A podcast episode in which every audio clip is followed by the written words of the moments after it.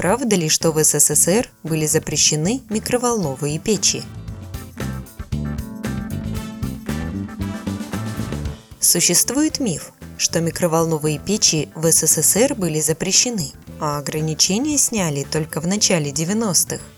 Такие суждения возникли из-за того, что в Советском Союзе производили очень мало микроволновок, и у людей складывалось впечатление, что их вообще нет.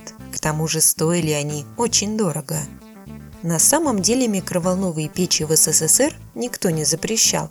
Первые данные о них появились еще в 40-х годах.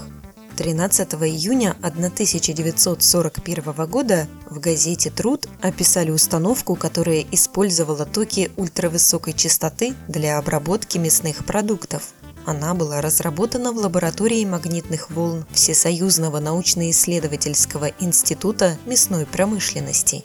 В серийное производство ее не запустили, поскольку началась Вторая мировая война.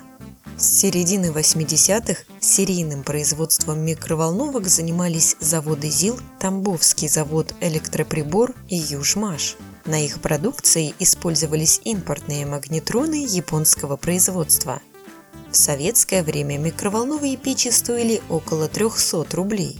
К примеру, в 1989 году печка электроника SP-18 стоила 350 рублей, при средней зарплате советского гражданина 263 рубля.